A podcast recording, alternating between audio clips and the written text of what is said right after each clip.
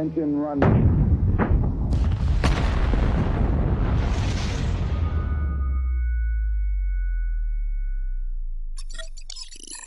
首都地面指挥中心，这里是捕手号舰长大猛子。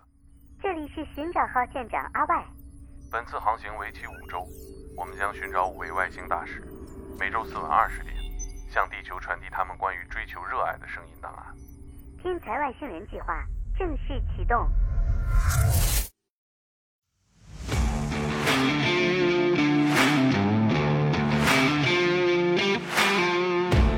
故是很正常的，几乎是在极限边缘。在工作状态中不断挑战自己胆量极限的一个活。肋骨啊是有一点点骨裂的那种，我开车是过不了减速带的。耐力赛想上厕所怎么办？找个夜用的之类这的。啊不管你了，老子就是干了。第六感梦到了我的车第二天会坏，然后他就真的就坏那个部位，发车的那一瞬间半轴就断了。去把这些女孩子挤到一起，全地球有一百多个人，全球快女，觉得你累，你可以随时停下。嗯但是没有人会停，对你知道吗？综艺上经常玩的撕名牌他真的要撕，练脑力的是我们中国的那个七巧板。然后我用我我觉得还凑合的英语吧，在五分钟之内教会了他漂移，他好开心啊！啊，其实有任何的磕碰，嗯，脑子多少都会有一些轻微的脑震荡，怎么感觉听起来脑震荡是一个很入门的伤？哪儿骨裂了？应该是肋骨。这个好像是一个相对孤独一点的进阶的过程。在你很喜欢它的时候，就尽量去多干它，嗯多从事它。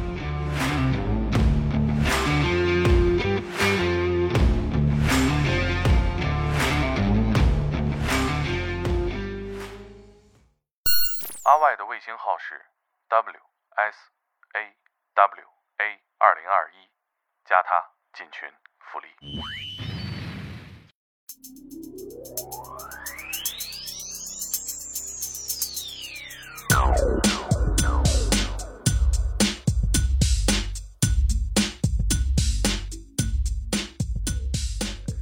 打捞最带劲的职业故事，我是天才不少 FM 的猛哥，大家好，我是寻找外星人电台的阿外。这里是由天才不水 FM 和寻找外星人电台联合呈现的节目《天才外星人》。每期我们会请到一位外星人电解质水的形象大使来分享自己的热爱故事。阿外介绍一下，寻找外星人是一个什么样的电台呢？啊，我们是一档呢由外星人电解质水出品，正在火热寻找热爱故事的泛文化类播客节目，哎，欢迎大家多多关注哦。嗯，哎，多多喝水哈。对，今天这个嘉宾呢，很多听众朋友们熟悉，他之前来过我主持的另一档节目叫《天才之夜》。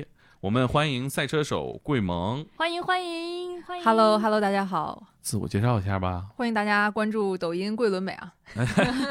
桂纶镁啊，对他这是你的哎抖音号是吧？嗯嗯，轮子的轮，这个桂纶镁老师这个轮儿啊，基本代表了他的这个职业哈。嗯嗯阿外之前对赛车这项运动了解吗？呃，赛车这边的话，其实我的了解就还是比较浅，啊但是我知道赛车主要分为两类，然后有那个非场地赛车，还有啊场地赛车，然后距今其实已经有一百多年的历史了。哎呀，可以可以。嗯据我了解哈，我了解没有你多哈，你们还花过钱是吧？在赛车这个比赛上是咋赞助过哈？对我们外星人之前是作为那个 CEC 中国汽车耐力锦标赛的战略合作伙伴，还有官方指定用水，然后出现的。对我们铺开了，在嗯各个运动圈层，这个比赛在哪比的？在宁波，我们先站赞助的一个宁波站，对那是这是什么时候的事儿？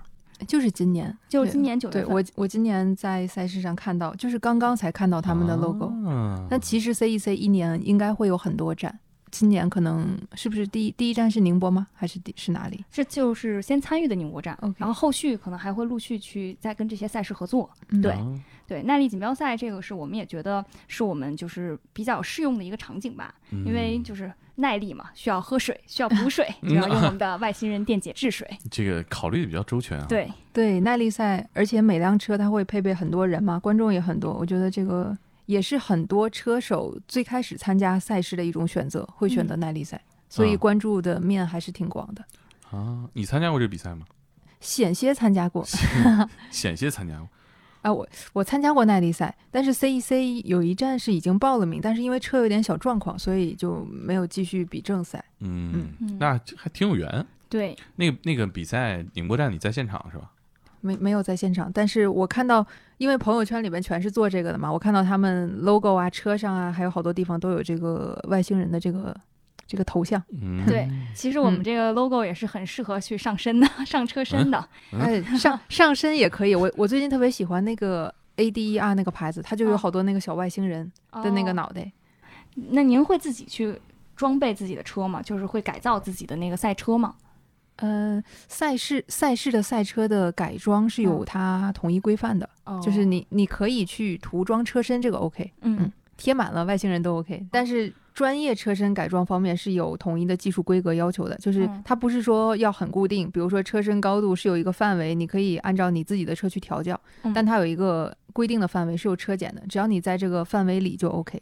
OK，嗯那您这个我们其实挺好奇的，就有些赛车手他其实会带一些这种自己的幸运符啊，或者是啊自己随身会带一个，因为赛车是一个比较危险的一个运动嘛。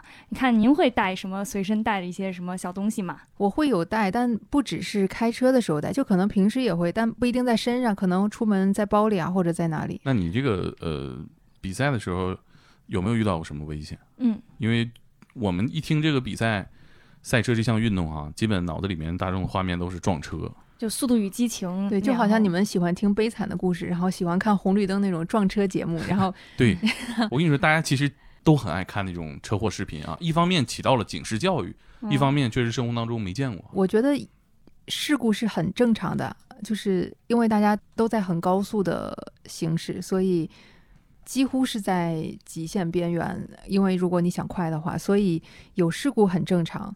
嗯，没有事故反而说明可能你没有去发挥到车或者你人的极限这种。嗯，所以这是一个在工作状态中不断挑战自己胆量极限的一个活儿。嗯我觉得还好，相比于比如说滑雪呀、摩托啊什么，是很安全的。那您之前好像听说，就是在西班牙方程式的时候，然后他其实有摔到那个脑震荡不是在西班牙，哦我们应该是在是在国内，就是平时练车的时候，哦，就会有这种小风险。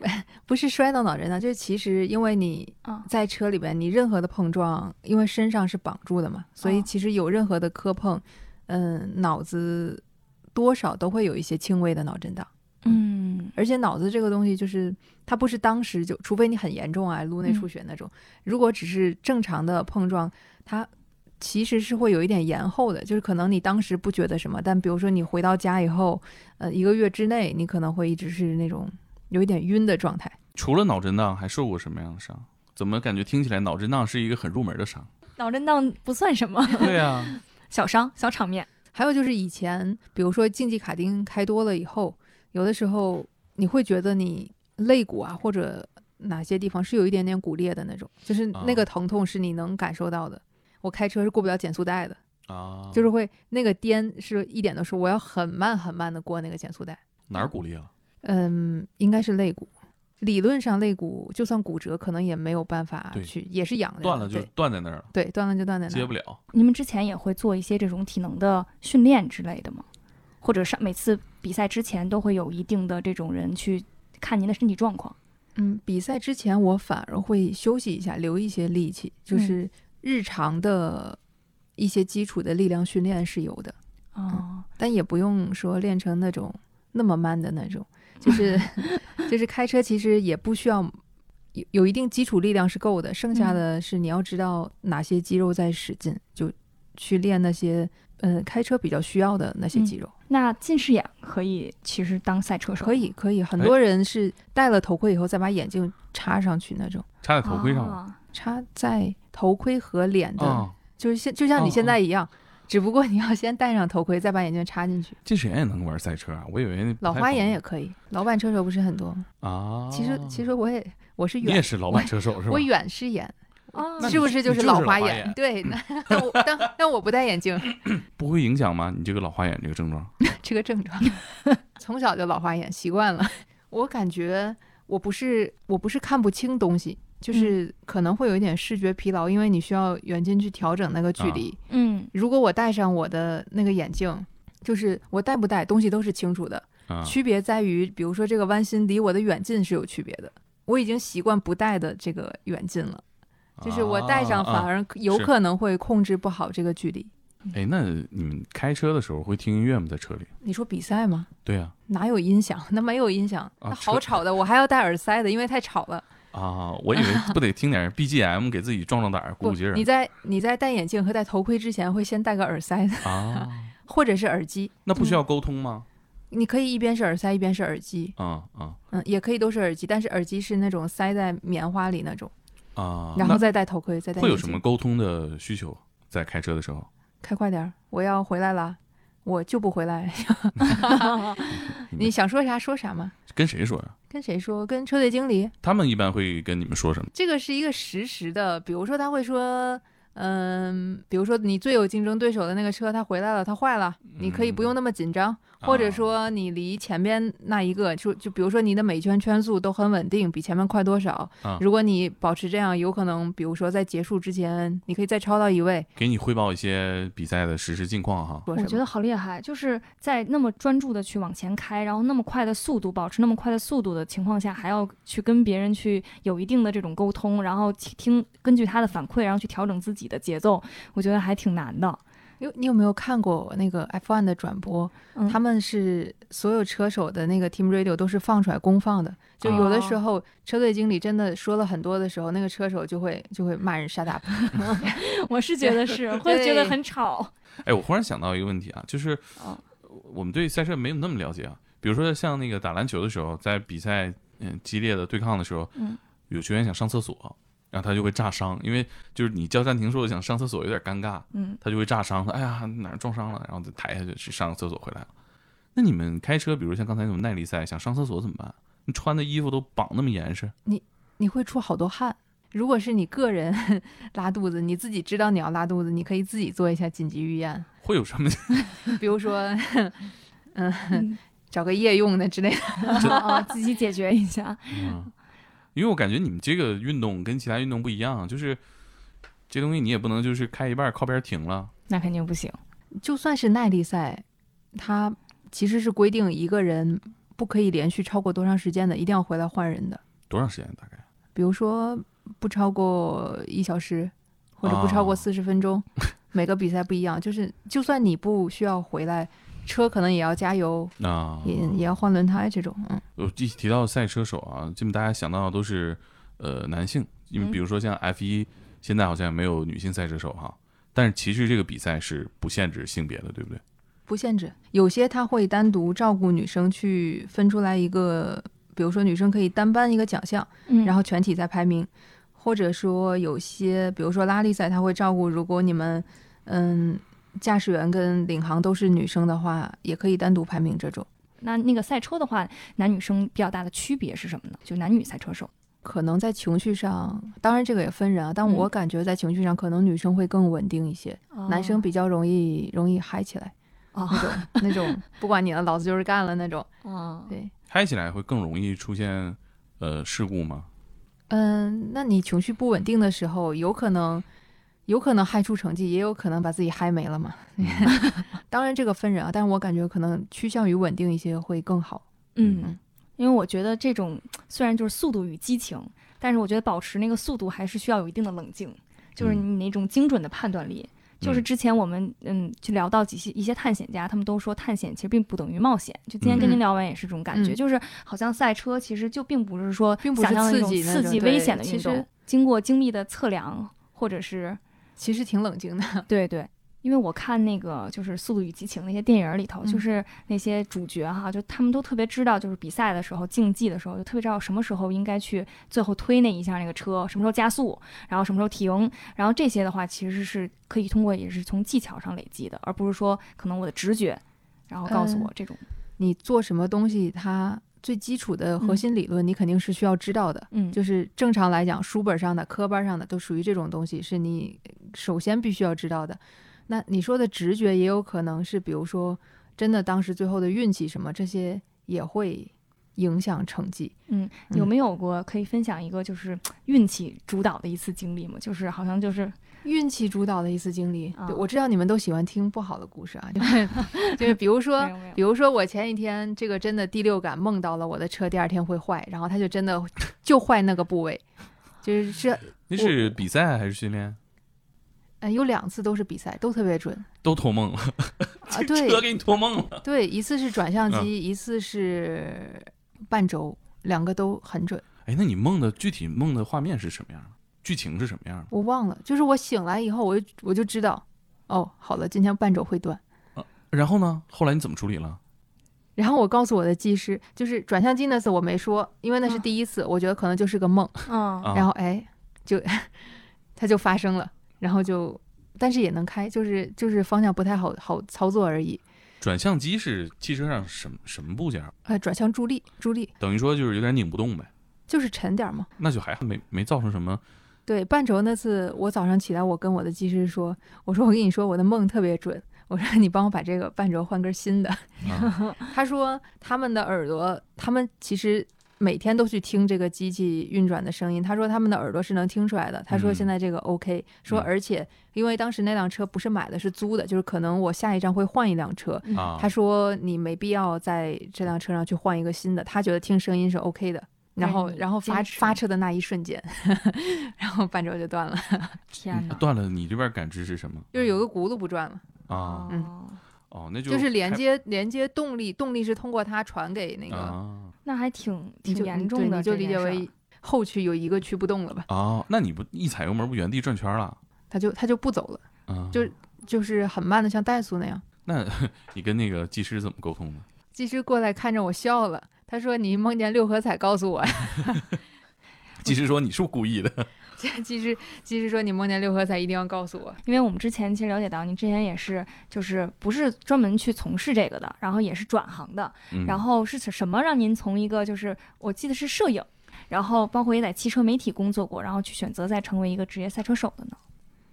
摄影是大学学的，但是在大学毕业以后，我的工作就也都是都是和车了，都是车相关了。其实没从事过太多摄影的工作，但是做车媒的时候，因为嗯，如果你嗯只能写的话，它其实是会配摄影的。但如果你又能拍的话，他们会比较喜欢这种嗯可以身兼二职的人。嗯，全能型。全能型。那您是呃当时就喜欢车了，然后去所以才从事汽车媒体，还是从事汽车媒体的时候喜欢上的车？呃，是是很小就喜欢车，所以才去选的这份工作。那是嗯什么让您就喜欢上这个汽车的呢？他爸爸买玩具买错了，嗯机场正好没有洋娃娃。哎，你你这么说，我还真的喜欢毛绒玩具，我不喜欢洋娃娃，就是不喜啊欢人样的，也不喜欢硬的，嗯喜欢软一点的那种。宋小姐姐一个外星人抱枕，我们的那个挺可爱的。你好呀你这太上心了，你这这三句话不离工作。他之前参加了一个，呃，我觉得挺厉害一个比赛，嗯是全球范围内的女性赛车手的选拔赛。然后我们在那个节目里其实没有展开详细聊，这是一个为期挺久的一个比赛，而且还是呃邀请是全世界各个国家的嗯优秀的女赛车手，挺厉害。给我们详细讲讲呗。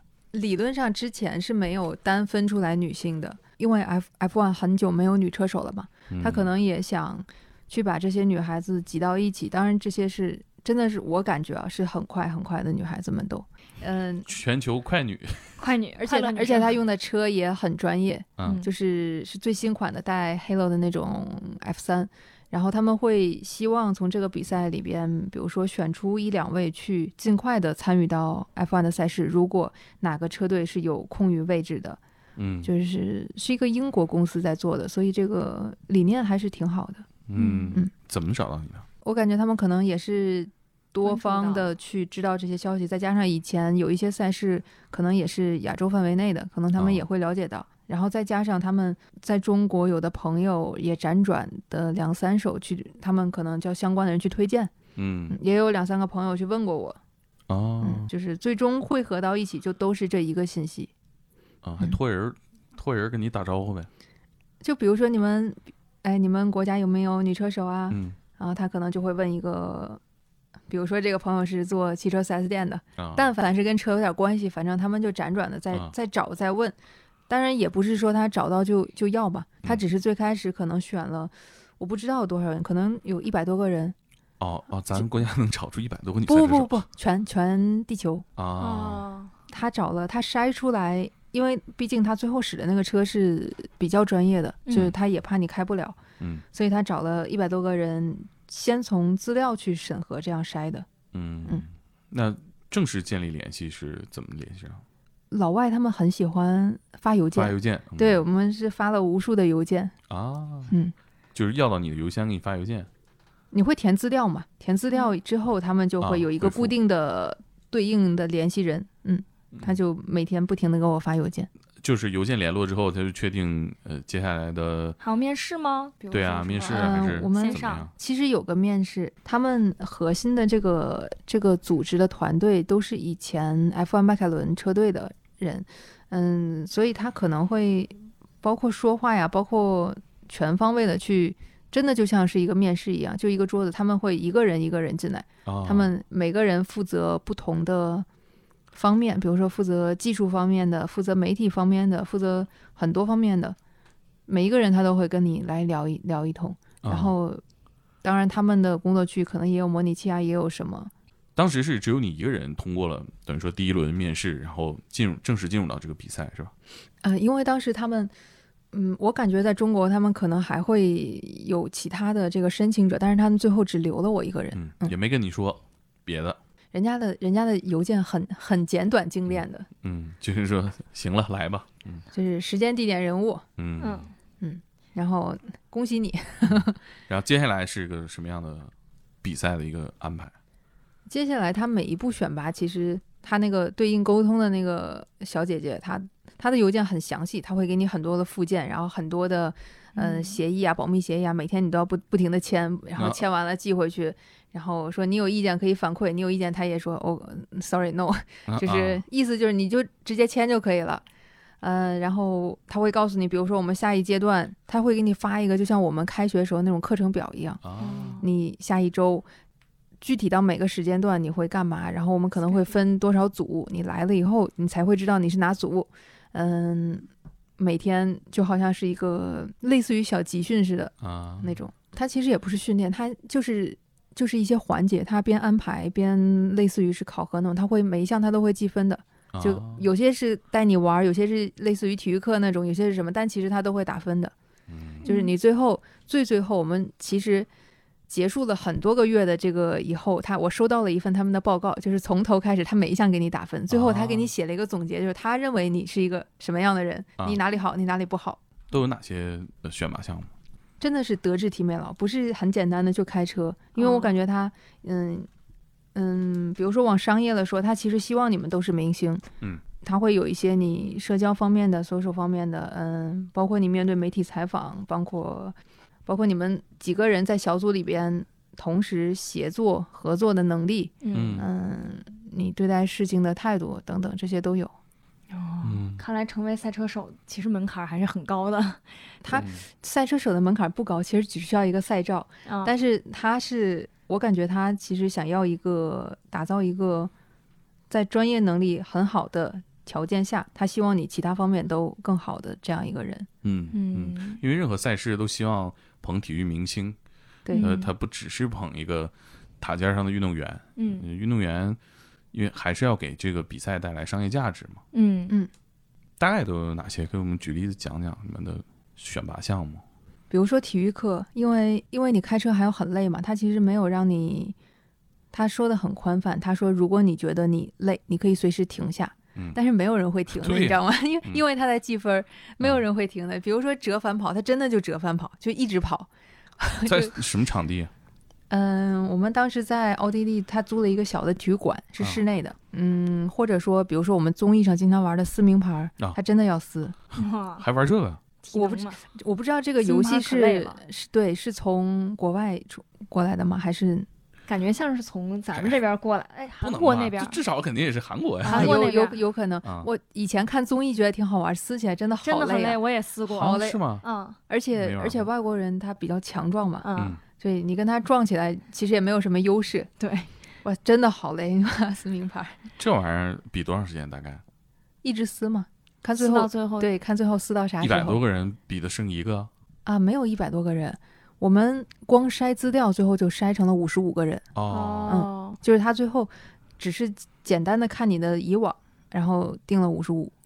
嗯那后来嗯后来加了五，我我觉得可能是有些漏网之鱼，他觉得哦还可以，或者说、补位了。或者说比如说走后门也不一定，但嗯反正最后就是六十、嗯我们去到呃奥地利的时候是从六十筛到二十八，这个其实是筛挺多的人的。哦，嗯一半儿筛掉了。嗯是就是刚才您说那种打分淘汰制吗？对，有开车的，有体能的，有其他啊。我记得有那种就是练脑力的，是我们中国的那个七巧板。啊哦，啊你看看，那你这个那这肯定没问题啊。会不 会啊？我会不会？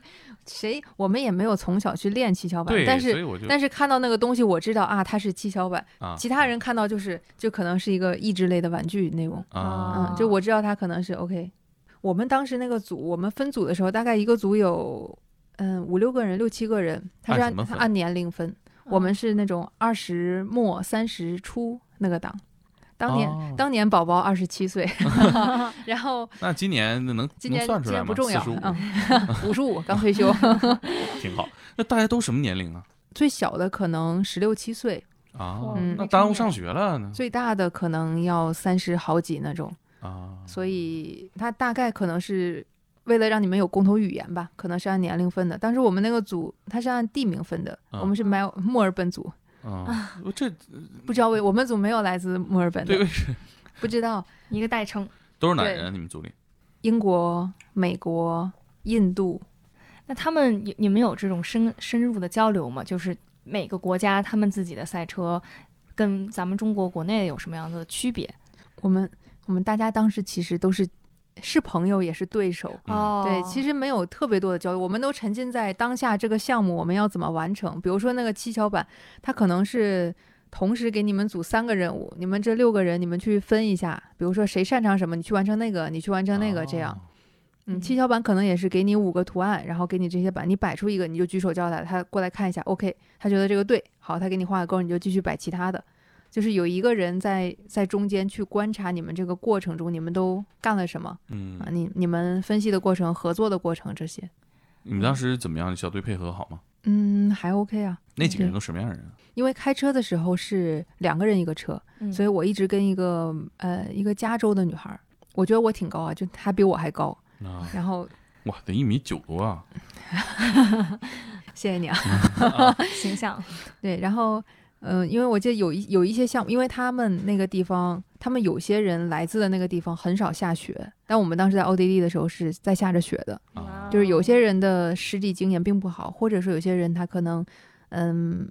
因为比赛有那么多形式嘛，你刚刚说的有场地啊，有什么其他，还有的人他们就擅长比那种像就是那种画圈儿的那种椭圆的那种椭圆赛，所以他比的这个项目不一定是这些最擅长的。比如说，他叫我们有些漂移的那些环节，就比如说那个加州的姑娘，她从来就没有漂移过。然后我用我这个我觉得还凑合的英语吧，然后在五分钟之内教会了她漂移，她好开心啊！对，但是教完了，我在想，我为什么要教她呢？人家也合计了，嘿，这对人挺好啊，还真对我我。我我可能当时在觉得好像是是在想练英语一样，他的领悟能力也挺好的。这个训练这么密集，然后有没有人就自己承受不住压力，因为还是有竞争那种状态，他们自己退出的？嗯，也有也有那种情绪很沮丧的那种，哦嗯，那您当时有想过放弃吗？就是会有这种时候吗？不是放弃，我感觉大不了当旅游嘛，为啥要放弃呢 心？态贼稳，心态特好。其实我想呢，社交压力挺大的，嗯，各个国家人他可能你英语比我好，但是总归是不，我感觉我的英语比那些日本啊、印度啊要要好很多的。就是口音上嘛。就是最有意思的是，我们组那个印度女孩，她她很爱给我去翻译。有时候我有嗯有时候我没有理解这个时候，我我说能不能再说一遍的时候，我说 sorry，我没有 get 到你在说什么的时候，这个印度女孩首先会冲出来，但是她说的语言我更听不懂。挺可爱的，但是也就就觉得挺好的，有这么一个机会，就是跟别的国家的人都在一起。其实对，他们可能会比较自如，就好像我们出差到上海啊、到宁波啊这种感觉，啊也没有时差啊什么。还得适应。对，但是对我来说也不是不能适应，只是说你你在听什么和在说什么的时候，脑子都要先呃，先先反应，先过一遍，嗯就是可能会比较神精神上可能会有一些劳累，嗯，对，其他的还好。你这些项目里面哪些成绩较好一些？你就是你当时就知道。这个当时其实知道不了，就是你们开的时候是两个人在一个车上，啊，嗯、但是考的时候你的副驾坐的是一个考官，就是你们每个人去出去完成这一圈，或者说完成一些固定的项目的时候，他会在车上记。你可能在外边能看到这个人，比如说 OK 他打转了，或者他怎么样，你可能知道他大概的，嗯，就是比如说叫好，或者说叫不好，但是嗯具体的成绩你不知道。啊，也有可能人家会觉得，虽然他打转了，但是他的反应啊、他的操作或者他的细腻度啊等等，说不定考官就觉得好。啊，嗯，它是一个很综合的。那这些项目具体项目有没有你印象特别深的，表现特别不好的？没有，因为都是开车嘛，就是再不好，能不好到哪里去呢？顶多是，顶多是，比如说他这些项目可能是，比如说它地上有个装置，你通过它的时候，它会以一个不规则的形状把你的车去拧失控。就可能地突然就横向转一下，或者纵向、纵向转一下地上有个机器，它可能会看你第一的反应能不能把车救过来，啊或者说，比如说上车了，它告诉你你这一圈，比如说就是一个正常的赛道，可能有起伏，有各种弯儿。他告诉你，你正常起步，比如说一档起步以后，呃，你换到六档以后，它告诉你你后边不许换挡了，你从六档一直把它开完，就是不管多快多慢，你你要确保你能你能这个车能回来，不管你减速还是加速，就是等等一些这样的，或者说是比如说他把你车的某两个轮子架起来，就好像我们拖车架轮儿那种，架啊。底下是四个轮儿那种，啊。然后让你在规定的路上用另外两个轮儿把它开回来，啊。就是有很多这些项目的布置。嗯，其实有一点像我们的综艺那种感觉，对对，啊。我刚才想到什么智勇大冲关之类的那些，大冲关。但是反正就是他会根据车来，不管是比如说前驱车、后驱车，根据它的特性来做一些项目，然后结合它现有的工具、场地。当时是澳大利亚，不是澳大利亚，那个奥地利是第一站。嗯，奥地利是全体选手都在的第一站。啊，当时呃第一轮淘汰的时候，是这些天的综合的表现的打分儿是吧？呃，在奥地利的时候，他其实没给你没给你具体的这个评价的这么一个报告啊，这么一个册子。他是我们都在一个屋子里，嗯然后他点名的时候就叫叫出去。好，我现在点名的人，你们去旁边那个屋子坐到桌子一。哦，你们现现在点名的人去旁边那个屋里，然后坐在 table two 上。然后，然后他我们都很莫名其妙，你就坐在那就坐在，然后他在那个屋里是按桌子宣布的。好，嗯桌子一你们都淘汰了，桌子二你们都进了，天嗯啊，，就你也不知道，就是也挺综艺的。就就对他们，他们其实不知道自己是那一桌人，大家都有什么共性想到那。个这两天很火的那个电视剧《鱿鱼游戏》，你们不知道看没看？嗯没有，这没有，不是没有那么凶残哈，就是也有大逃杀那种。对，嗯反正奥地利他们他是按就给你一个很简单的答案，嗯你是 in 还是 out。嗯是外国人的那种直接和那个简单了嗯，那种方式。但是环节他们还是设计了一下，，对，听着是没想到的，嗯，因为没有记录我们可以看到的一些什么纪录片之类的吗？他应该自己官方有拍，我们我们都是个人去的嘛，个啊人也没有也没有时间去拿地位去拍。我们嗯我们外星人以后也搞一个这种赛车综艺吧。你们其实可以搞任何形式的综艺，就是环节设计的比较不地球人就 呃，那选拔的时候，等等于说，你这一组就当时晋级了，当时是晋级到前二十八个。嗯嗯，那接下来呢？接下来你就可以回来准备准备，就是他依然就和上次一样嘛。那个小小姐姐又会给你发一个邮件，告诉你，比如说一个月后，我们、啊我们的课程表是啥样的，然后有小小花格，他他给你发了一本，那本可厚了，我打印出来的，就像一本书一样。他会告诉你我们每天要干嘛，要干嘛，要干嘛。还有什么我们不知道的，就是行程嘛？就就比如要？行程，比如说，比如说也有类似于那种体检类的，他可能看看你先天的条件适不适合开车，哦，比如说你的嗯耐力性、柔韧性，或者说你你是哪怕是手脚腿的长度，他可能都会去看一下。就好像外国人不能蹲平了，但是哦我们可以这种，他们就会哦很惊讶、哇！其他的那些项目基本上常规的。对我们都有。那怎么练反应能力啊？反应能力，比如说扔球你去接那种，比如说我在你身后扔球你你你去接，或者是哦那种球它不规则形状，你放到地上它会以奇怪的角度去弹，啊你去接。比如说不同颜色的球扔下去，然后他说一个颜色你去接。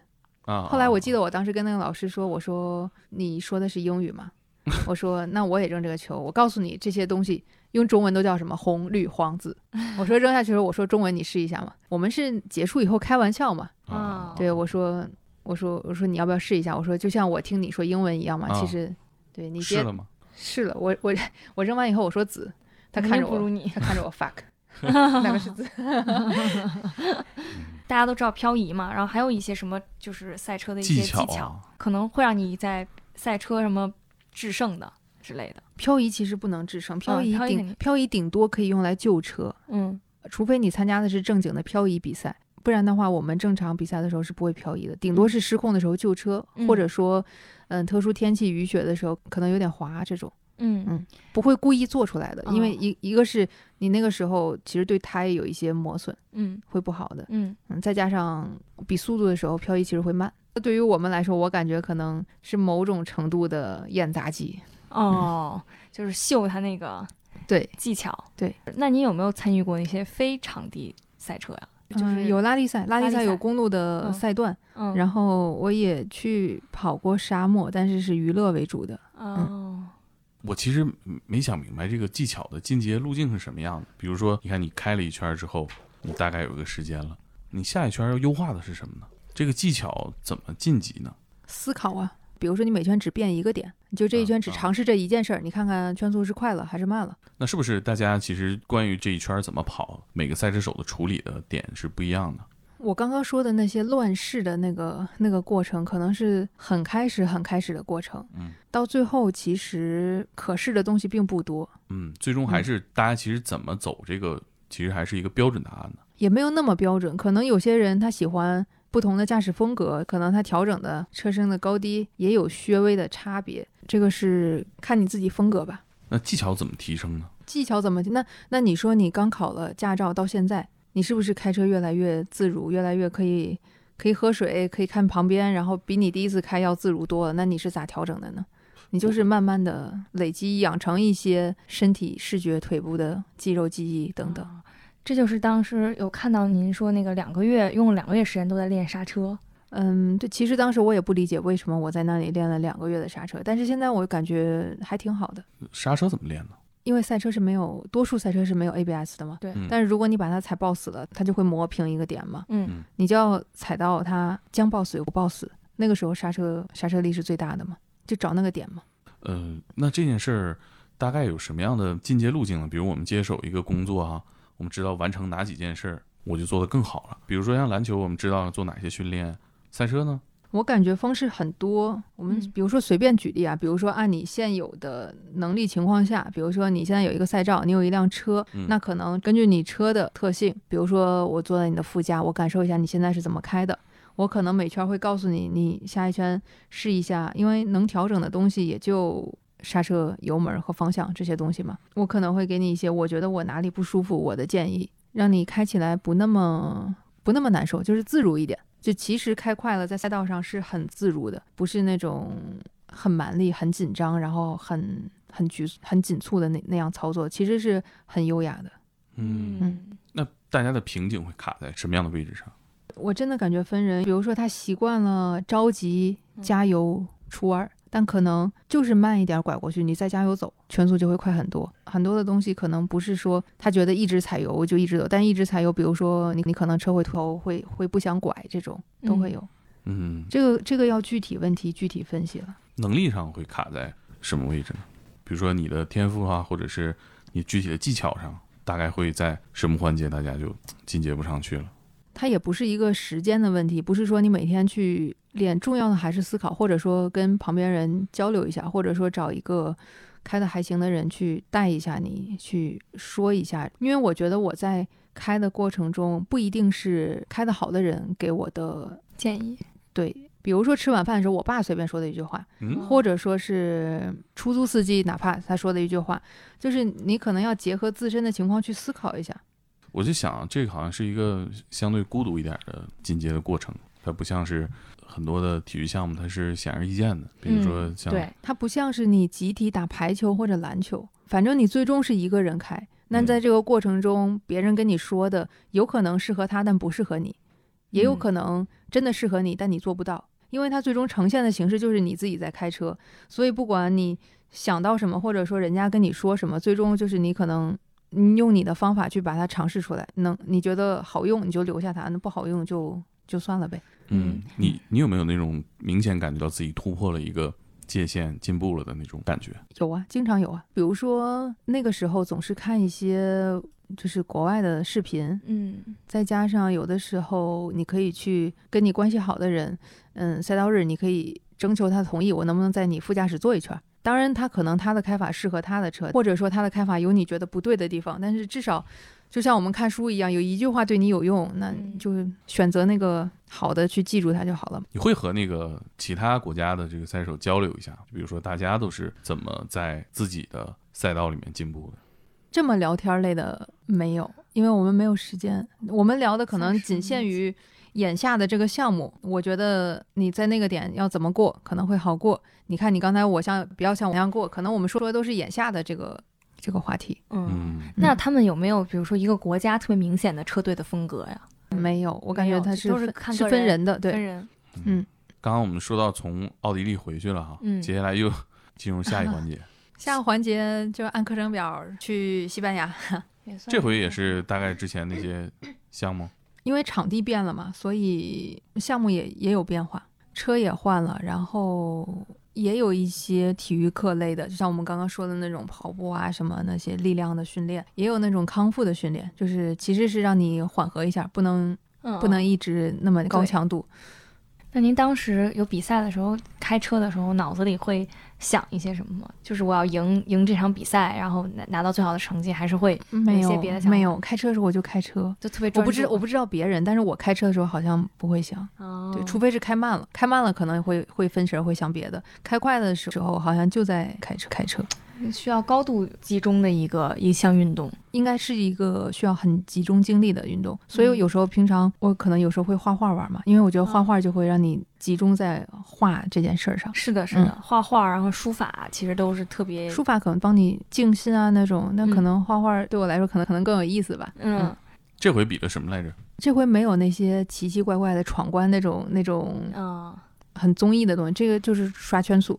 那这回怎么样？结果过程也过程也还好，也挺有意思的，因为毕竟车很好，赛道很好，而且他给你每个人都配了一个技师，也很好。因为你平时接触的都是国内的技师啊、团队啊、车队啊，你理解的赛事可能是这个样子的。但你接触一下欧洲的，你会觉得多了解一下他们的文化嘛？其实跟国内还是有差异的，就是他会从二十八个人选到十八个人，哦，就一轮一轮筛。对嗯他最后就要十八个人，那这一轮的规则也是根据就是像圈速这种硬指标是吧？应该也是综合的。嗯嗯，那对自己成绩没有个预期。我感觉有点悬，是这几天的圈速你们是能看着，对，能看到。这回大概知道是谁开的比较快啊？对这个赛事，其实优点就在于，因为我们平时如果自费去练车，嗯你会很担心有车损，但是他们是每一节都给你崭新的四条新胎，你啊，理论上啊，车撞了就撞了，撞了还有备用车。嗯，但是我感觉我是一个比较保守的人，我觉得我开人家车撞了也不合适。也开着比较心疼。说实话，现在想一想，我感觉还不如那个，放开了，对，还不还不如好好开，好好对，毕竟不用承担车损。你之前有没有就是练车的时候损失比较大？有损失是很正常的，所以我我是觉得不知道是出于礼貌还是出于什么。比如说我如果需要我自己赔的时候，我反而能放得开。他说了不要你赔，我反而觉得把人家车撞了不合适，有有点这种感觉。嗯，嗯自己赔过吗？都是自己赔啊，那而且赛车的保险其实很贵，大概怎么多少钱？怎么买？按单次买，而且它有一个超过那个钱数它才赔。比如说你买保险花了五万块钱一天，你嗯不撞这五万就没了。但如哦果你撞了呢，十一万以内他不赔，十一万以上他才赔。我只是举个例子啊，嗯，就比如说你撞了三万，你还是自己赔；但是如果你撞了六十万啊，你就不用赔了。感觉两头都比较难受，是吧？对，对，就是这个保险上不上都挺难受的，哎，这你平时以前自己训练的时候是自费吗？保险？自费啊。因为你想试到它的极限，它必然会有一些失控。嗯但是我们现在都找好了，尽量是那种顶多就滑到草里边，然后拉出来吹干净就好的那种。这种代价就是哪怕是失控了，它要飞出去了，你也可以控制一下它往哪边飞，你就不要往墙上飞。那失控的时候会心里很慌乱吗？也不会，其实你觉得你觉得看起来它啊，它飞出去失控，但是其实我们对我们来说也挺慢的，它就是它就是在飞出去再转个圈儿，就是你控制它往你想去的方向去转一转去。哦，你这么一说，我还之前真没想到，就是对于你们来说，失控的那个环节其实是比平时开车要慢的。不是说失控比平时慢，是说因为你经常失控，所以你可以把这个过程看得慢一点。在这个过程中，你也是有所操作的，不是说它失控了你就不理它了，让它自己滑停，就是你还是可以嗯，控制它，让它失控范围小一点，然后方向是你喜欢的方向。感觉你们是一个可以把这时间暂停的那种，然后在这个很我们外人看着很快的嗯一个、一个一个节骨节骨眼儿上，然后你们就去进行一系列操作，然后把这个危机给化解。它也不能暂停，他就是就感它就是甩慢它的，对那。种感觉。但是 只不过在这个过程里你，你还是要干一些事儿的。对对对，其实失控的多了，反而对你们来说不像普通人开车失控那么紧张，或者是处理比较困难，就对你们来说就总飘啊，总失控啊。因为如果 如果你想把他救回来的话，其实你时刻都要想着他下一秒失控了，你的反应是什么的。嗯嗯，嗯，之前撞花过最多的钱大概多少钱？嗯，这个不好说吧。这个那个穷人听了仇富，然后这个家里听了呢心疼，然后哦，所以你花多少钱家里不知道是吧？嗯，理论上具体他们不知道，那他们支持你呃从事赛车吗？反正不反对，也没有举手支持，嗯，也没。有那个拦道反对。那您们赛车一般收入大概是来自于就是参加比赛以后会奖金奖金是很少的收入，多数的情况下是比如说一些活动啊、代言啊或者赞助的收入。第二次选拔就是念大名单，就直接从一排到二十八是吧？十八，十八，嗯后面就不念了。对，所以你理论上排第十九啊，谢谢你啊，是这逻辑吧？谢谢你。一步之遥。嗯，是这样吗？就是后面就不念，就就是大家就只选十八个人，对对对，你说我你说我排十九也行，说我排二十八也行。并列十九。好，大家都并列十九，嗯，咋样？容易接受吗？当时有没有？可以可以接受啊。那你你白练了那么多天车，最好的车、最好的赛道、最好的技师服务，很好啊。而且真的是了解一下外边，你才知道差距是哪里。嗯，不管是体能上的，还是说车文化上的。从车文化上这块儿怎么说呢？我之前咱们也说过，咱们咱们的车到点就报废，咱们嗯都没有老爷车，哪有车文化，对不对？对车极限的探索，跟这个西方一些呃赛车赛事比较久的国家来说还差很多，这是全民性的。这个不光是嗯，极限运动员，还有从小的这个氛围啊，都不一样的。我觉得外国人他们有一定的这种探险基因在自己身上，因为他们嗯可能，他们很多是，比如说赛车世家，爷爷啊，哦什么都都是之前的什么车队啊、赛车手啊这种，或者说家里有相关的这种，或者从小就开始学车啊、造车，甚至于造车那种。好酷啊！对，然后好富啊！我想起那个《速度与激情》里 We Are Family，你那个我，你那全是不合法的。嗯，不能说不能说对所以 Family。所以你就会发现很多的差距，就是我们从小那并没有人去培养，哪怕现在离 F 一最近的中国的车手周冠宇，他可能也也仍然是一己之力在在开嘛，嗯嗯，最大收获是啥？参加完这个比赛，是多方面的，我感觉多看总会有好处的嘛。嗯你去你去选择你需要的，对你有用的，就是一段经历，挺好的。嗯，我特别认同那个，就是多输入才能最后有输出。你不一定这个输入什么时候有用，但是你就都先都先输入着，嗯，或者你那个你需要用的时候，你可能才能用拿出来。对对对，会给你很多的这样子。比如对，比如说你小时候在学卡丁车，你嗯可能我们这边可能来了，让你上三节课，走嗯了，家长在旁边陪着。嗯，那那边可能是你放学背着书包，你可能是在卡丁车场打工，嗯你帮着人家去修卡丁车，然后去自己，比如说去赚一些外快，然后嗯同时自己去练这种。没事儿的时候，你看看别人在开这种，其实有嗯很多都是不一样的，好多都是积累的。嗯就是又聊到那个关于好奇心，我觉得好奇心就是热爱生活，就是一个热爱最最开始的一个起点。对，可能你像赛车都是首先给你营造这个氛围和环境，嗯你才能去有机会发现你感兴趣也好，或者是嗯。你热不热爱这个事儿。你首先得有这个环境嘛。但是我觉得好像现在国内也好了很多，就是因为原来我也会觉得运动是离我比较远的一件事儿，就感觉好像是你是想作为体育特长生你才能去做一些运动，但后来发现现在好像越来越多人就很多运动都普及到国民上了，嗯，包括赛车，其实开卡丁车什么的。对，赛车其实就很多现在明星嘛，当然当然也有明星效应嗯哈，哦都去参与这种赛车的这种赛事，然后现在越来越多的人就会越来越关注这个赛车这个领域，包括其中的这种运动员啊，然后赛车的故事啊之类的。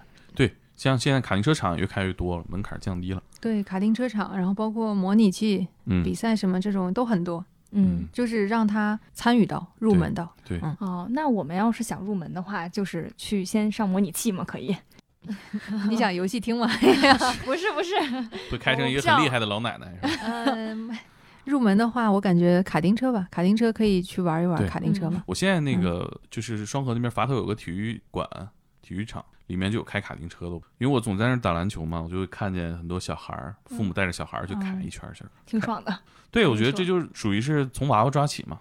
你像我们小的时候 对，就其实不太有这种，就碰碰车最多。嗯，那你你小时候喜欢玩车模吗？我不太喜欢，我觉得那没买过那样玩具吧，可能是嗯。就我对驾驶的乐趣在于稳当，安全第一，对吧？你我觉得我可能会当一个好的司机，嗯但是我肯定不是一个好的赛车手，我害怕。代驾小猛，对对对，出行啊什么的，你看我们刚从嗯昆明回来，代客泊车是吧？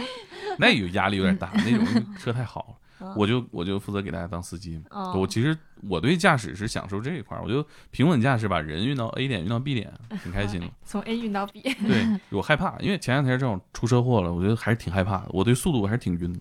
那作为一个赛车手，他怎么规划自己的时间呢？比如我这个月干什么，下个月干什么？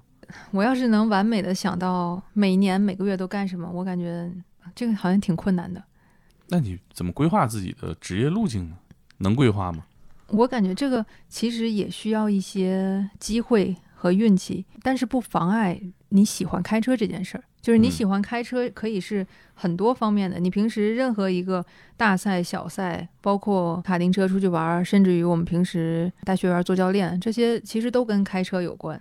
不是说特别帅的穿上赛车服那种风风光光那种很酷的赛车手的这一面，就是你喜欢车，其实是一个特别简单的事儿，哪怕你在路上开车，你也会很高兴。嗯，对，对，所以你说赛车手每天都干什么？就是赛车手没有固定的每天必须要干什么，你可以为了保持状态去日常的练车、健身，嗯，但除此以外，我该逛街、该吃饭、该见朋友，都是很正常的事儿嘛。嗯，我觉得更多的就是保持对这份职业的一种热情。在你很喜欢它的时候，就尽量去多干它，嗯多从事它就好了。那您觉得有现在有有有一些疲乏的时候吗？也没有啊，就还是一直都挺嗯喜欢的。喜欢呀，嗯，嗯，那您还有没有喜欢的别的极限运动啊？一定要极限运动吗？也不也不一定，就是有没有滑雪，滑雪也行啊，舒马赫，就是 滑雪是真的挺爽的。滑雪其实我感觉挺危险的，但是你可以控制自己，对要控制，不要太豁出去那样嗯。这个平均年龄大概是什么样？这个以前是我感觉从外国来讲的话，是很小很小就需要嗯参与从事，才能在职业这条路上去走很久。但是现在因为普及化很多了，再加上有很多老板车手啊，然后或者说一些大越野啊、拉力赛，其实对年龄没有那么大的要求。现在其实，嗯，我感觉五六十岁的人还有在开的，嗯，就是也没有说说赛车手有一些什么最佳年龄，因为我看一些电竞，那肯定是肯定是越小反应越快，身体要越好。但是如果你说我五十岁了，我就天生反应快，身体跟二十岁一样，那也可以。嗯嗯，，你觉得你身体条件 OK，那就可以。那挺好的哎，对呀、就鼓励了很多人。嗯，就看你的目标是什么。你是想参与，还是说你要赢第一，还是嗯说你要？让我看来，这个好像是一个一眼望不到头的一个职业生涯。其他运动，其实你知道你黄金年龄什么样，然后你进入什么队，你打了什么比赛，你就能有一个大概的认知了。但是感觉好像这个事儿年龄也不是最大的限制。那你说，比如说其他运动比到奥运会了，你觉得是顶头了，然后你可能就退役了。那退役以后他干什么，他也不知道。他奥运会打多少年，他其实也不知道。我感觉，如果比如说你真的喜欢一个运动，你打到奥运会了，可能并不是结束，反而退役了可能才是开始。比如说你喜欢，比如说你喜欢骑马，你打完奥运会以后，你可能觉得去打这个比赛没有什么意义，你可能自己开一个马场去养一百匹马，然后你去每天跟马生活在一起，可能才是你美好生活的开始。这就是对，这不好说。可能行业里面能做的事情也比较多啊，尤其汽车领域。对你能做的事情其实很多。所以其实你也也没法规划说我今年是什么水平，明年就是什么水平了。你至少不退步吧？但是你并不知道什么样的机会能让你变得更强，或者是那如果我能参加 F 一，肯定更强。对你怎么到达这个呢？这是你不知道的，还是说这个行业里没有一个明确的上升通路？我感觉，如果你要一个明确的上升通路的话，那首先你需要超级赛照的积分儿，嗯那你就需要比如说 F 四、F 三、F 二、F 一嗯一级一级去往上比，然后每一站去夺得积分儿，然后当你积分儿达到一定程度的时候，你就有资格去参加了。但是这个时候你需要某个车队正好有位置，然后你还需要很很强大、很强大的赞助商，以及这个车队正好他希望你去。到那个时候，可能不只是能力和嗯金钱这么简单了，可能需要很很复杂、很复杂的东西。呃，跟你水平差不多的赛车手，或者是经常碰面的一些同行啊朋友，见面会聊些什么？如果我们在车场碰面，可能是说一些当天跟车有关的；嗯，如果是平时吃饭，那就说吃饭，就比如说没有没有说一定就永远就是车。嗯那发展上呢？比如说你今年干什么？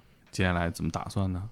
如果你们今天的目标就是说咱们以后以后一起干点什么，那可以聊。那如果每次见面就好像搞得咱们像那个创业合伙人一样，每次碰面都是开个小会，我们没有这会聊样，，我们会聊，我们会碰到同行会聊怎么样啊？你接下来有什么规划呀？现在做的怎么样？但我还是没太明白，你们这个行业大家都焦虑吗？但大家普遍在愁什么事情呢？或者是焦虑啥呢？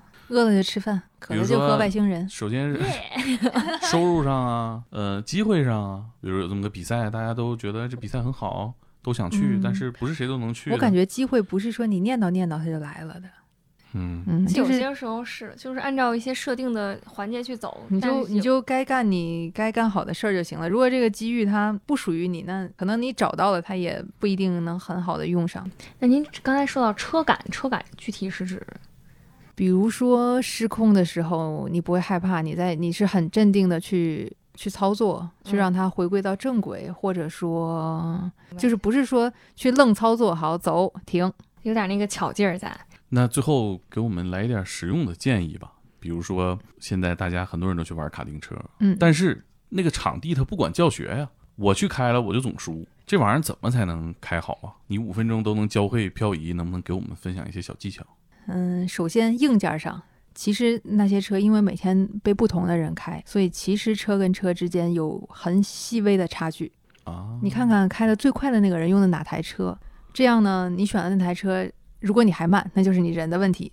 首先这是车，这你哎，你这个还我还真没想到，我只能挑一个比较干净的头盔。头盔我实在是挑不出干净的。你自己现在已经不玩这个了吧？不，我自己戴头盔啊。那技巧上呢？技巧上还是刚才说的，就是不要追求一味的一味的给油。比如说车横着滑动的那个声音，你觉得很刺激啊，滑来滑去这种，其实那个都是慢的表现。嗯，对，如果你一直有抓地力，然后一直节奏很好，走在最佳的路线上，就会快。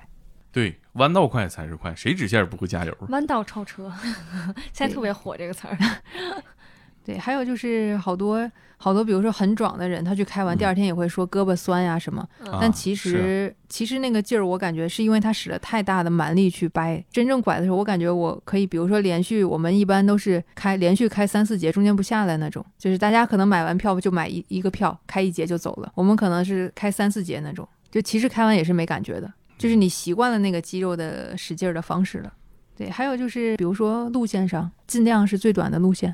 你去关注一下桂纶镁，有一期讲的怎么怎么玩娱乐卡丁车可以超越别人。我看你也直播带带货啥的，对我都是特别佛系，就是不喜欢就取关，爱买不买，就是这样。都卖过啥？吃喝玩乐的东西嘛，都是没准过段时间就卖电解质水了。对，可以啊，卖一下我们的外星人电解质水，没问题。零糖零卡，哎，补水就喝外星人电解质水。不是衔接。那我们这期就聊到这儿。嗯，好的，好呀，嗯，谢谢您的分享。不客气。I can't take it anymore.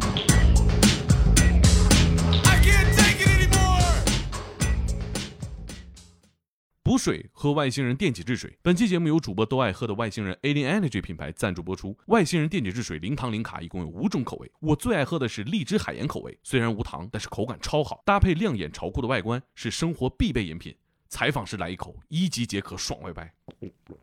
我干了，你们也赶紧的吧。购买渠道可以在淘宝和抖音搜索“外星人旗舰店”，私信客服节目暗号寻找外星人，客服会给到专属链接进行购买。